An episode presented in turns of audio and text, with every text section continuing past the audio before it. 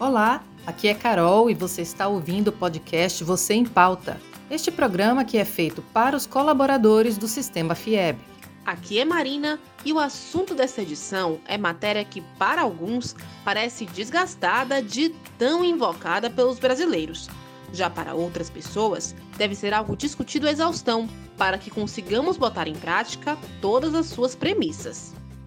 Estamos falando de ética, a sociedade vem mudando e questões que antes pareciam cristalizadas, como a corrupção, o racismo, a discriminação por sexualidade ou credo, e até o nosso famoso jeitinho brasileiro, estão no meio de debates entre pessoas de diferentes classes sociais e faixas etárias.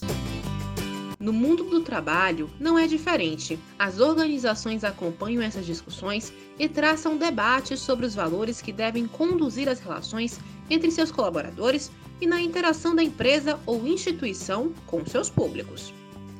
O assunto parece meio abstrato, mas no dia a dia todo mundo acaba refletindo sobre isso. Quer ver?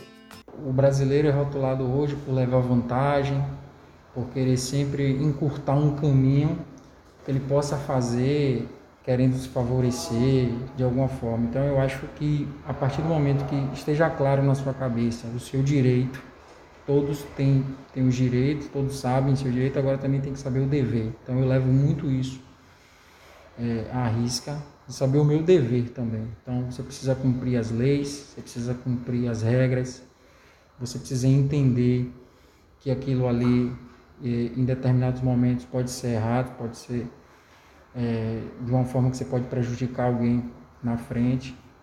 E eu acho que se a gente tiver um pouco mais de bom senso e respeito, eu acho que isso daí a gente consegue avançar e melhorar cada dia. O Gustavo, da Gerência de Tecnologia da Informação, tocou no ponto fundamental: coletividade. O filósofo, comunicador social e apresentador do programa de rádio Leve Saber, Isaac Lago, explica que o conceito de ética está diretamente ligado ao bem comum. Ao pensarmos em ética, precisamos pensar em valores que fortificam a vida coletiva. A palavra originalmente significa cuidar do convívio, cuidar do convívio privilegiando sempre o bem de todas e hoje na contemporaneidade, todos e todas, num exercício fraterno de entendimento que a casa é comum, o convívio é construído a muitas mãos, múltiplos olhares e que a essência deve ser o zelo pela dignidade da vida e, claro, por uma relação saudável. E não basta carregar os bons valores dentro de si. Parafraseando o imperador romano Júlio César, com palavras que o presidente da FIEB, Ricardo Alban, costuma citar, não basta ser, é preciso parecer honesto. A Ana Paula, da Gerência de Estudos Técnicos, desenvolve melhor este aspecto do tema. Eu acho que, na verdade, os valores éticos é, do nosso comportamento são refletidos na, na sociedade como um todo quando a sociedade vê as nossas ações, né?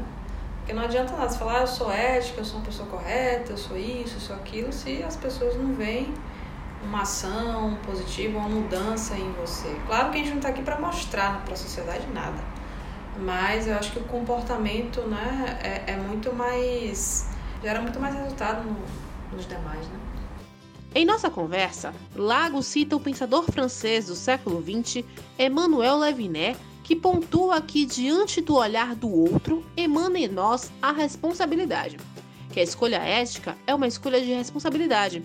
Assim, no ambiente de trabalho, a afirmação vale tanto quanto na vida em sociedade.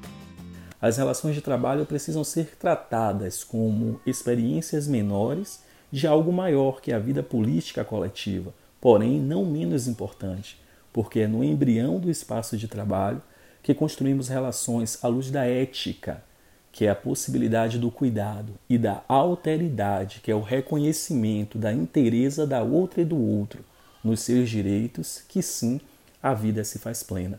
A alteridade aqui é que no encontro do face a face eu me dou conta que o infinito não se encerra em mim, mas salta ao meu ser e se faz propositivo na vida da outra e do outro. O senso ético, o senso da alteridade é caminho propositivo a um bom viver. E o bom viver não significa ausência de desafios, ao contrário, mas o amadurecimento preciso, responsável e legal de estabelecermos caminhos honestos para que possamos superar todas as adversidades que inevitavelmente o nosso convívio apontará. Neste sentido, a nossa colega Dineide do IEL propõe uma busca constante pela melhoria dos nossos valores e das nossas atitudes. Só teremos um mundo melhor se lutarmos para que o nosso país, o nosso estado, a nossa cidade, o nosso bairro e nós mesmos sejamos melhores. Gostou deste conteúdo? Mande sua sugestão, crítica ou comentário para o e-mail vocêempauta@fieb.org.br. Até a próxima edição.